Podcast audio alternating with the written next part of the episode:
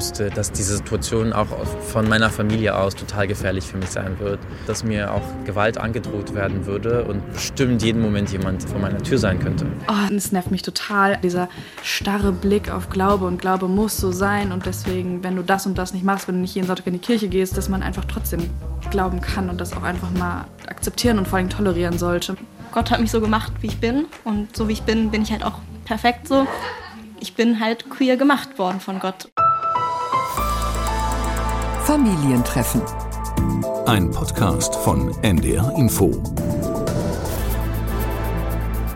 Herzlich willkommen zu einer neuen Folge von Familientreffen. Ich bin Verena Gonsch und heute beschäftigen wir uns mit dem Thema Glauben und Queersein. Für viele ist das ja eher ein Widerspruch, denn viele haben Kirche nicht als sehr offen erlebt eher engstirnig, wenig veränderungsbereit und vor allem unterschiedlichen Formen von Sexualität wenig aufgeschlossen. Wir wollten im Team einfach ein paar Beispiele zeigen, wie erleben Gläubige das selbst, ihren Glauben und das Queersein zusammenzubringen. Und dazu werden wir euch gleich Muslime zeigen, die versuchen, das beides zu leben. Und wir haben eine evangelische Gemeinde in Hannover-Laatzen besucht und da gibt es eine Jugendgruppe für queere Gläubige. All das in dieser Folge. Und das sind natürlich Fragen, wie bringen junge Christinnen und Christen und Musliminnen und Muslime Glauben und sexuelle Identität zusammen und wie reagieren ihre Familien, wie reagiert die queere Community. Und all das will ich heute mit Alina Boje bereden, die bei mir im Studio ist. Hallo Alina. Hallo Verena. Wir fangen mal an mit dem Thema queer und muslimisch. Da gibt es gerade eine NDR-Dokumentation, die findet ihr auch in der ARD-Mediathek. Und die porträtiert drei Männer, Ahmed, Abbas und Marco. Und alle drei sind queer und Muslime. Und du, Alina, hast diese Doku gesehen. Mit welchen Konflikten hatten und haben diese drei jungen Männer zu kämpfen? Ja, da ist Ahmed. Er ist als Muslim mit seiner Familie in Berlin aufgewachsen. Sein Vater kommt aus dem Irak, seine Mutter aus dem Libanon. Und er hat ganz früh gemerkt, dass er sich zu Jungs hingezogen fühlt. Und gleichzeitig hat er gespürt, eigentlich darf ich das gar nicht. Wir saßen im Kreis im, im, im Ganztagsunterricht im Hort und dann, ich weiß nicht, was wir da gemacht haben, aber plötzlich ein Mitschüler hat, sich, hat den Kopf auf meinen Schoß gelegt. Und ich war ganz liebevoll, bin durch die Haare gegangen, habe da so ein bisschen den Kopf massiert und meine Schwester saß auch da, mich angeschaut und mir diesen typischen Blick gegeben von verboten, du machst was falsch. Ich habe nicht verstanden, was ich gemacht habe und habe einfach aufgehört. Und sie hat dann meine Erzieherin angeschaut und meine Erzieherin hat so ein bisschen so gemacht. Naja, es ist halt so, ne? Und ich habe dann schon verstanden, das scheint was Kulturelles zu sein, weil ich kenne das, dass etwas in der Gesellschaft draußen okay ist oder nicht okay und das zu Hause andersrum ist. Das ist eine ganz bewegende Szene in dem Film, weil Ahmed da so deutlich zeigt, dass seine Familie ihn eigentlich von klein auf nicht richtig verstanden hat. Und er hat sich auch sehr lange abgelehnt gefühlt und seiner Familie gegenüber auch lange verschwiegen, dass er queer ist. Und erst im Erwachsenenalter hat er dann lange an einem Facebook-Post gefeilt, also wirklich über Monate. Und irgendwann hat er den veröffentlicht und darin geschrieben, dass er queer ist und das damit sozusagen seiner Familie gesagt und hat sofort die Stadt verlassen. Und in dem Film schildert er auch ganz deutlich, dass er einfach auch Angst vor Gewalt hatte. Also wirklich eine existenzielle Erfahrung für ihn. Neben Ahmed äh, lernen wir in dem Film auch noch Abbas kennen. Alina, was genau. lernen wir über ihn? Ja, Abbas kommt aus dem Libanon und er hat 2019 in Hamburg Asyl beantragt. Und er kommt aus einer ja, streng religiösen Familie. Als Teenager ist er auf eine Religionsschule sogar gegangen. Und das hat er gemacht, weil er zum einen ja fasziniert war vom Islam, aber auch um von seiner Familie und der Gesellschaft halt akzeptiert zu werden. I'm at home and I'm having or experiencing a lot of oppression. Zu Hause erlebte ich eine Menge Unterdrückung durch meinen Vater. Er ist strikt in seinen religiösen Ansichten. Er beobachtet mich, achtet darauf, dass ich dem strengen Bild entspreche, wie ein Teenager zu sein hat. So viele Verbote.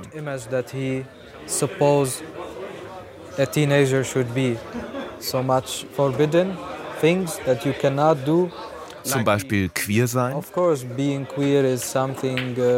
Natürlich. Queer zu sein stand ganz oben auf der Liste der Verbote. Nicht nur so zu sein, das ganze Thema war verboten. Nur daran zu denken war schon tabu.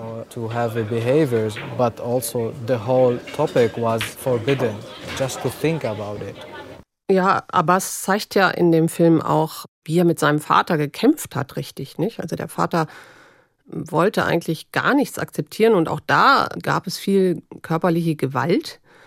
Und dieser Versuch, die Religion des Vaters zu verstehen, das zeigt Abbas auch in dem Film, war ja auch ein Versuch, seinem Vater näher zu kommen.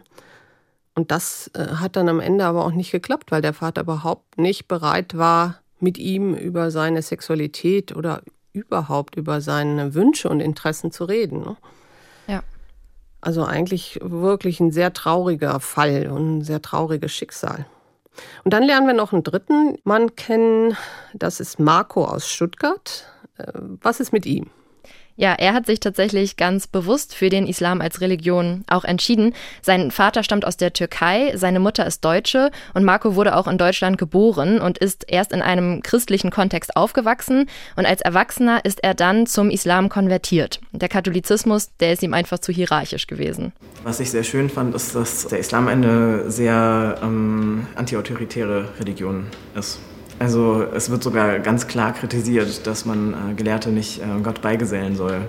Also man soll ein sehr direktes Verhältnis zu Gott haben. Dazu muss man wissen, Marco ist trans und er beschreibt da in dem Film auch in einem O-Ton ganz bewegend, dass er bei der Operation im Krankenhaus, also im Zuge seines Transitionsprozesses, dass ihm da der Glaube ganz viel Halt und Hoffnung gegeben hat, weil er das Gefühl hatte, äh, ich bin aufgenommen und ich bin akzeptiert, so wie ich bin.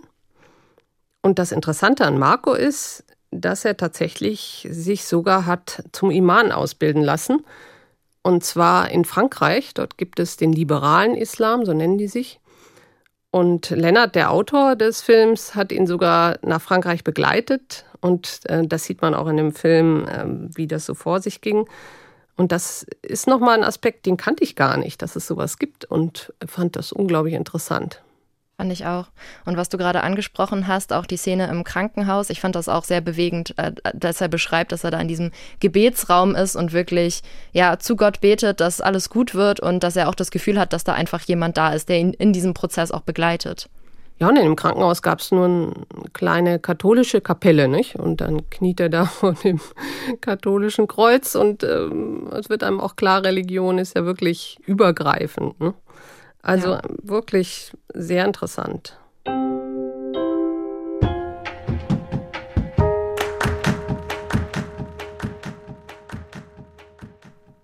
Aber deutlich wird in dem Film natürlich auch die Schattenseite des Ganzen und warum äh, diese jungen Männer auch so eine Angst vor ihrer eigenen Familie haben.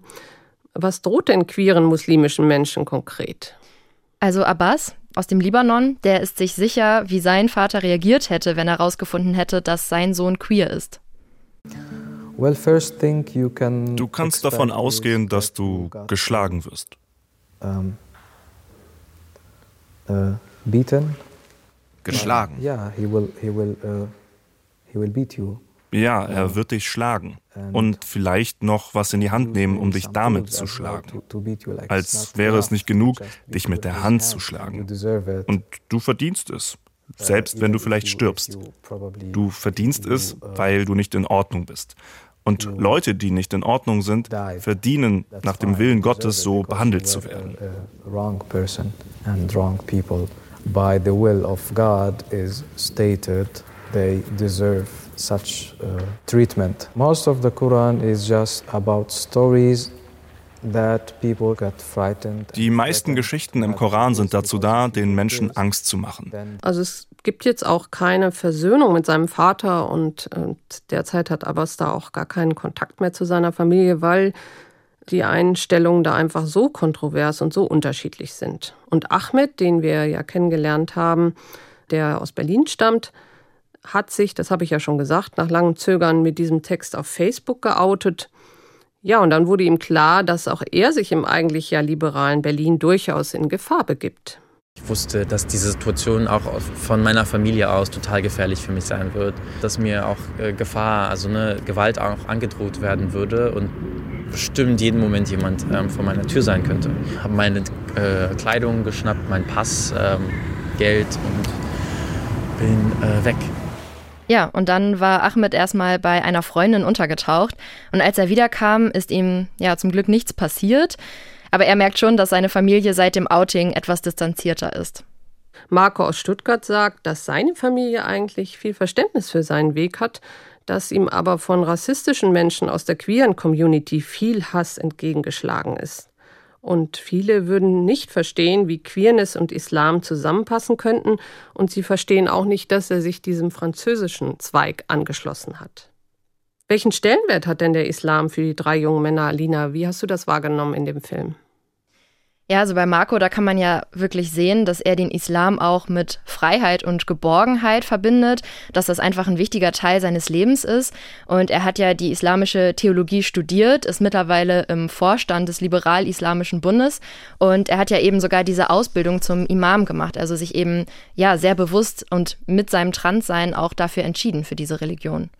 Ich möchte Menschen das Wissen an die Hand geben, dass sie selbst zu ihren Entschlüssen kommen können und dass sie selbst äh, für sich herausfinden können, was bedeutet Glaube für mich, was, was ist meine Aufgabe auf diesem Planeten. Bei Ahmed, da ist das ein bisschen anders. Er ist da sehr ambivalent, was den Islam angeht. Wenn du sagst, fragst du mich, bin ich gläubig? Ja. Bin ich spirituell? Ja. Bin ich religiös? Das, da fällt es mir schwer, weil, ich, weil das Wort Religion und Religiosität ist immer an Institutionen gebunden. Ich gehorche keiner Institution. Ja, und Abbas, das haben wir eben schon gesagt, hat sich ja von seiner Familie gelöst. Und ich hatte auch mit dem Filmemacher des Films, äh, mit Lennart Herbertholzer, gesprochen. Und er sagte auch, sein Eindruck ist, dass der Glaube für ihn jetzt keine große Rolle mehr spielt.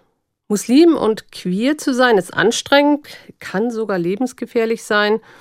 Äh, wie gehen denn die drei mit diesen Spannungen um? Also Ahmed, der hat zwei Gesprächsrunden tatsächlich gegründet für Muslime. Einen für queere Muslime und einen für nicht weiße queere Menschen. Und als queerer, nicht weißer Muslim, da gehört er gleich drei diskriminierten Gruppen an, sagt er. Das habe ihn schon immer sehr geprägt und da will er Räume für schaffen, um sich auszutauschen und um sich gegenseitig bestärken zu können. Und Abbas, der hofft, dass sein Asylantrag bewilligt wird und dass er in Hamburg bleiben kann. Er will nicht wieder in den Libanon zurückgehen, das wäre schrecklich für ihn. Und er denkt, dass eine liberale Interpretation des Korans vielen queeren Muslimen helfen würde. Seiner Ansicht nach würden die Geschichten, die im Koran erzählt werden, queeren Menschen ja vor allem Angst machen. Und Imam Marco, der hat in Frankfurt einen Gebetsraum gegründet, wo ganz besonders queere Muslime, aber grundsätzlich auch alle willkommen sind.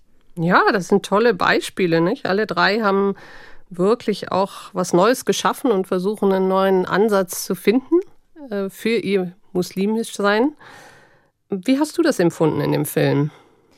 Ja, ich habe gemerkt, dass sich alle drei einfach ja mit sich selbst auseinandersetzen, was wer bin ich und was wünsche ich mir von meiner Religion kann ich das vereinbaren und eben nicht sagen, ich, ich folge einfach Schriften, ich folge starren Regeln, sondern ich schaue für mich, ist da für mich Platz in dieser Religion und das fand ich total beeindruckend.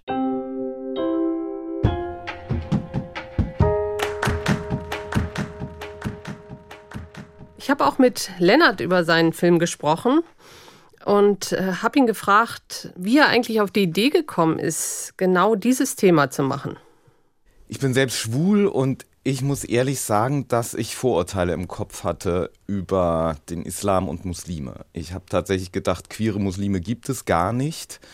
Warum habe ich das gedacht? Weil es ja schon so ein Klischeebild von dem muslimischen Mann in unserer Gesellschaft gibt, der sehr patriarchal ist, der so ein sehr machohaftes Bild von Männlichkeit verkörpert. Und dann habe ich mich auf die Suche gemacht, stimmt es eigentlich? Gibt es das tatsächlich nicht, queere Muslime? Und natürlich gibt es sie. Und in dem Film geht es darum, wie leben sie und wie bringen sie Glauben und Queer-Sein zusammen oder sagen sie vielleicht auch, nee, das passt für mich überhaupt nicht. Ja, und Lennart hat viel Zeit mit den dreien verbracht. Er ist ja auch äh, mit nach Frankreich gereist. In dem Film merkt man ja, das ist so eine Art Roadmovie. Ne? Also er setzt sich auch mit den dreien auseinander trifft sie an verschiedenen Orten, unterhält sich lange. Und er sagte auch selber, das war ein sehr guter Film, ein sehr anstrengender Film auch für ihn, weil er sich noch mal ganz viel mit seinen Ideen und Klischees auch auseinandergesetzt hat. Und am Schluss stand dann folgendes Resümee. Also ich habe gemerkt, wie viele Klischees ich im Kopf hatte. dass es eben den einen Islam gibt und den muslimischen Mann und äh, ich habe gemerkt, das ist einfach nicht so. Das ist ein wahnsinnig komplexes Thema. Und äh, ich habe auch erfahren von allen dreien, vor allem aber von Ahmed und Marco, äh, dass das einfach nicht stimmt, dass der Druck, die Kritik, die Angriffe immer aus konservativen muslimischen Kreisen kommen. Die kommen aus diesen Kreisen, das muss man auch nicht wegreden, das ist so, das gibt es. Aber es gibt eben auch sowas wie den Liberal-Islamischen Bund, wo Marco Mitglied ist, wo Muslime sagen, ich habe überhaupt kein Problem damit, dass du queer bist, trans, schwul, lesbisch, bi. Und es gibt eben auch einen Rassismus aus der weißen queeren Community, den die erleben. Und drittens, das ist das, was, was Marco auch umtreibt, es gibt bei queeren Menschen, da zähle ich mich ja selbst auch zu, auch so ein großes Misstrauen gegenüber queeren gläubigen Menschen, weil man sagt, wie kann das sein, dass du an Gott glaubst? Also wie kannst du den Islam gut finden? Der ist doch so homophob und das ist, also da kommt Druck aus mehrere, von mehreren Seiten und äh, das ist was, was ich vor dem Film mir auch noch nicht klar gemacht hatte, wie ja, wie schwierig das auch für queere Muslime ist. Aber ich finde, der Film hat auch eine sehr positive Botschaft, weil es eben Gut, Abbas hat sich vom Islam verabschiedet, aber Marco und Ahmed sagen, nein, das geht aber. Du kannst gläubig sein und queer sein verbinden. Und du kannst glücklich sein. Ja, das war spannend, was Lennart sagt. Und zeigt ja auch, was er da für einen Weg jetzt mit diesem Film gemacht hat. Wie hast du das empfunden, Alina? Fand ich auch. Und äh, was er jetzt einfach auch nochmal erzählt über darüber, wie er den Film gemacht hat, finde ich super spannend, wie auch in ihm ja, ganz viel Entwicklung stattfand, dass er sich mit seinen eigenen Klischees auseinandergesetzt hat und dann so jetzt sein eigenes Resultat gefunden hat, finde ich spannend.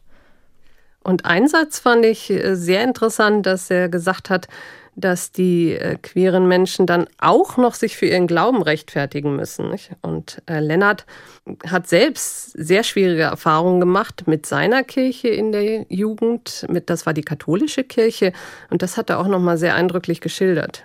Ich habe nochmal nachgeschaut. Also in meinem Geburtsjahr 1975 äh, ist der Text Persona Humana herausgekommen. Und da heißt es unter anderem, dass Homosexualität die traurige Folge einer Zurückweisung Gottes ist. Also das heißt, wenn du mit Männern ins Bett gehst, dann verstößt du gegen die Gesetze Gottes und der Natur. Und mit ungefähr Mitte 20 dachte ich, wozu soll ich Teil einer Gemeinschaft sein, die mich so ablehnt? Ja, und wir wollen in dieser Folge ja uns auch mit dem Thema Christinnen und Christen und Queersein beschäftigen. Ich habe Lennart nochmal gefragt, ob er sich vorstellen kann, dass es in der evangelischen Kirche eine Jugendgruppe für queere Menschen gibt. Und da hat er gemeint, nee, also zu seiner Zeit wäre das nicht möglich gewesen und das wäre ja zumindest ein Fortschritt. So würde ich das auch sehen. Wir haben Lea kennengelernt im Team, in Familientreffen. Sie studiert in Hildesheim und leitet eine queere Jugendgruppe in Hannover-Laatzen. Und ich habe äh, vor der Folge auch mal mit ihr telefoniert und da sagte sie mir, ja, und immer wenn ich sage, eine queere Jugendgruppe der evangelischen Kirche, kommt dann gleich, was? In der Kirche ist das denn möglich? Und eigentlich stört sie, dass sie sich dann ständig dafür rechtfertigen muss, dass sie trotzdem auch noch gläubig ist. Und das haben wir zum Anlass genommen, äh, die Gruppe und Lea zu besuchen. Alina, du hast dich auf den Weg gemacht. Habe ich gemacht und ich kann zu Lennart sagen, ja, diesen Treff gibt es auf jeden Fall. Ich habe ihn gesehen und ich wusste ja vorher, dass Träger die evangelische Kirche ist. Was mir nicht so klar war, ist, dass das tatsächlich super dörflich gelegen ist alles. Also bei Hannover, aber wirklich nicht großstädtisch, sondern wirklich mitten auf dem Dorf bei einer Kirche. Also es ist wirklich an die Kirche angedockt, dieser Jugendtreff. Und das, ja, fand ich wirklich faszinierend. Mhm. Mitten auf dem Dorf in Laatzen bei Hannover. Im Gemeinderaum neben der St. Petri-Kirche läuft Popmusik. Der Sandwichmaker brät ein Käsetoast. Etwa zehn Jugendliche unterhalten sich und lachen. Der Anders Room ist ein offener Treff für queere Kids aus Laatzen und Umgebung. Träger ist die evangelische Kirche, kommen aber dürfen auch Jugendliche anderer Glaubensrichtungen. Diakon Gunnar Ahlborn hat das Projekt gegründet. An den Anlass dafür erinnert er sich genau. Etwa zwei Monate vorher hat es einen Übergriff auf einen Schüler äh, gegeben in einer Schule. Hintergrund war, er hat ein Regenbogenarmband getragen Und deswegen ist er angegriffen worden von sage und schreibe fünf Leuten. Und das fand ich so ungeheuerlich, dass ich gesagt habe, nee, jetzt muss die Kirche auch mal Farbe bekennen. Und habe dann aber den Jugendlichen gefragt, was brauchst du? Also was würde dir helfen mit deinem Queersein? Dann wünschte er sich einfach einen Anlaufpunkt, einen Treffpunkt, wo er in einem geschützten Rahmen so sein kann, wie er sein möchte. Und dann haben wir gesagt, gut. Und dann habe ich, ich wusste von zwei ehrenamtlichen Mitarbeitenden, dass sie schwul sind. Und äh, die habe ich mit an den Tisch geholt. Und dann haben wir gemeinsam beraten. Und zwei Monate später war die Eröffnung dieses Raums. Der Andersroom ist auch ein Schutzraum für queere junge Menschen, also jene, die zum Beispiel schwul, lesbisch oder bisexuell sind oder Personen, die sich nicht mit ihrem biologischen Geschlecht identifizieren. Die Jugendlichen, die an diesem Mittwochabend zusammenkommen, sind zumeist 20 bis 22 Jahre alt. Da sind Elisabeth und Luca, die schon von Anfang an dabei sind, oder Merle und Lea, die erst später dazu gefunden haben. Denn queer sein und gleichzeitig in der Kirche aktiv, für Lea war das nicht immer selbstverständlich, obwohl sie schon seit Jahren ehrenamtlich für die Gemeinde arbeitet. Ich bin halt auf so einem kleinen Dorf aufgewachsen und was noch an sich schon sehr offen war, aber auch dann noch diese sehr konservativen Denkweisen, sage ich mal, hatte. Also es gab auch gar nicht so diese Leute, die gesagt haben, ey, ich bin queer und ich mache trotzdem irgendwie was mit Glauben und das ist gar kein Problem. Und ich selber, als ich dann irgendwie so gemerkt, oh, ich bin queer, da, so, da war ich immer so, ah, kann ich das jetzt vereinbaren damit, dass ich in der Kirche arbeite und habe das dann aber auch nie angesprochen damals mit irgendwelchen Pastoren oder so, sondern immer einfach, ja, muss ja keiner wissen unbedingt und ist vielleicht nicht so vertretbar. Mittlerweile hat sich das für Lea komplett geändert. In den Anders Room kommt sie alle zwei Wochen extra aus Hildesheim, wo sie studiert. Neben diesen offenen Treffs bietet Diakon Gunnar auch Beratungen für queere Jugendliche und ihre Eltern an. Die nehmen nicht nur Menschen aus der evangelischen Gemeinde in Anspruch, sondern häufig auch etwa Musliminnen und Muslime. Schnell gehe es bei solchen Gesprächen in die seelsorgerische Richtung, um Identitätsfragen und Outing in der Familie. Die restliche Gemeinde habe das Projekt Andersroom im Großen und Ganzen sehr gut aufgenommen, sagt Gunnar. Doch ab und zu komme es auch zu feindseligen Äußerungen. Es gab einmal äh, in einem Laden gab es so einen Spruch, äh, Mensch, wollte jetzt hier die Kirche der warmen Brüder machen oder was soll das jetzt hier? Ne? Ich diskutiere nicht mehr mit Menschen, die dann kommen, aber in der Bibel steht doch. Und auch die Jugendlichen aus dem Andersroom haben zu solchen Aussagen klare Haltungen. Dann würde ich mit der Bibel ankommen und äh, fragen, wo es denn steht und denen auch äh, Stellen zeigen, wo die Bibel queer gelesen werden kann. Wir haben da auch mal bei einer queeren Andacht, haben wir auch aus äh, einer Stelle vorgelesen, wo es um eine Transfrau ging in der Bibel tatsächlich. Und das weiß halt immer keiner. Vor so ein paar Jahren und so hatte man noch immer so dieses, dass man irgendwie gesagt hat, wenn sich jetzt jemand als schwul geoutet hat, dann kam jetzt ganz klischee-mäßig die Oma oder so und hat gesagt, so ja, das ist, hat Gott aber nicht gesagt. Gott hat gesagt, Mann und Frau gehören zusammen und es gibt auch nur das. Oh, es, es nervt mich total, dieser starre Blick auf Glaube und Glaube muss so sein und deswegen, wenn du das und das nicht machst, wenn du nicht jeden Sonntag in die Kirche gehst, dass man einfach trotzdem glauben kann und das auch einfach mal akzeptieren und vor allem tolerieren sollte. Ich bin halt der Meinung, dass Gott hat mich so gemacht, wie ich bin und so wie ich bin, bin ich halt auch perfekt so und ähm, das gehört halt dazu. Also ich bin halt queer gemacht worden von Gott. Kirchenvorsteherin Tina Andres ist an diesem Abend ebenfalls im Andersroom. Für sie ist der auch eine Reaktion auf die vielen Kirchenaustritte im Land, denn er zeige, dass Kirche auch modern sein kann. Ich denke, Kirche ist ähm, aktueller denn je, weil jeder auf der Suche ist nach irgendwelchen Sehnsüchten, also seinen Sehnsüchten hinterher ähm, äh, zu leben, äh, die Suche nach sich selbst und, und, und.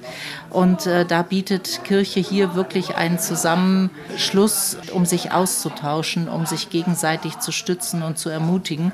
Damit es in Zukunft mehr Anlaufstellen wie den Andersroom gibt, tourt Diakon Gunnar zu anderen Kirchenkreisen, geht mit den Jugendlichen zum CSD in Hannover. Ein nicht nur für die jüngeren Kirchenmitglieder längst überfälliger Wandel. Es gab hier eine, gleich zu Beginn äh, der Eröffnung gab es eine unglaublich schöne Szene, äh, die mir sehr in Erinnerung geblieben ist, wo eine ältere Dame jenseits der 80 hier in diesen Andersrum kam mit einem Regenbogenkuchen und sich dann zu den Jugendlichen setzte und sagte, ach Kinders, hat sie gesagt, hätte ich das doch vor 70 Jahren schon gehabt. Also wo sie selber 14 war in etwa ähm, und im Grunde genommen genau das gebraucht hätte. Ja, Gänsehaut-Moment. Ne? Ja. Ich meine, schwule und lesbische Menschen hat es auch früher dort gegeben und die durften sich dann halt nicht zeigen. Ja, das hat mich sehr berührt, als Gunnar mir diese Geschichte erzählt hat. Und das ist ja auch jetzt ein Beispiel für eine ältere Person, auch in der Gemeinde, die jetzt durchaus super positiv eingestellt ist. Das ist ja nicht immer so. Das hat Diakon Gunnar ja auch berichtet, dass es vor allem ja auch die Eltern sind, ähm, die da auch mit zur Beratung gehen. Und er hat auch gesagt, ähm, wenn er jetzt fies sein würde, dann würde er sagen, es müssten eigentlich auch vor allem die Eltern sein, die in diese Beratung gehen, weil er gesagt hat, dass vor allem die Gleichaltrigen in der Gemeinde das super gut aufgenommen haben und ja, vor allem eben Eltern da von ihm Beratung brauchen, wie sie da jetzt mit umgehen sollen mit dem Queersein ihrer Kinder und auch in der Gemeinde. Ja, und mir geht's mit dieser Folge eigentlich so ein bisschen wie mit Lennart. Ich bin da sehr offen reingegangen äh, und habe dann auch gemerkt, dass ich wahnsinnig viel Klischees im Kopf habe. Und ich war als Jugendliche auch viel in evangelischen Jugendkreisen unterwegs und da wurde über Homosexualität überhaupt nicht geredet. Also auch das ist ja ein Wahnsinnsfortschritt und äh, ein Riesenerfolg. Insofern habe ich einfach in dieser Folge wahnsinnig viel, zumindest für mich, gelernt. Wie geht's dir, Alina? Ja, ich habe auch gemerkt, es ist unglaublich viel im Wandel, von dem ich vorher nicht so wusste. Bestimmt ist auch noch viel zu tun. Ich glaube, da ist eine große Spannbreite von bis, wie Kirche, wie Religionen damit umgehen mit dem Thema Queer sein und fand das jetzt ja total interessante Geschichten und berührend auch. Ja, und auch nur ein Teil ne, der ganzen Geschichte. Wir hätten jetzt wahrscheinlich noch jede Menge andere Religionen, Kirchen vorstellen können. Ja. Das war auch so ein bisschen Pass pro Toto, also ein Beispiel für, für das Thema. Und äh, wenn ihr was erlebt habt mit Queersein und Glauben oder uns einfach sagen wollt, äh, wie ihr diese Geschichten empfunden habt, dann schreibt uns gerne an familientreffen.ndr.de. Wir freuen uns über Post. Und wir empfehlen euch natürlich nochmal den Film von Lennart, Queer und Muslimisch. Den könnt ihr euch noch in der ARD Mediathek anschauen. Und weitere Informationen findet ihr in den Shownotes. Und wir beide sagen Tschüss. Tschüss. Familientreffen, ein Podcast von NDR Info.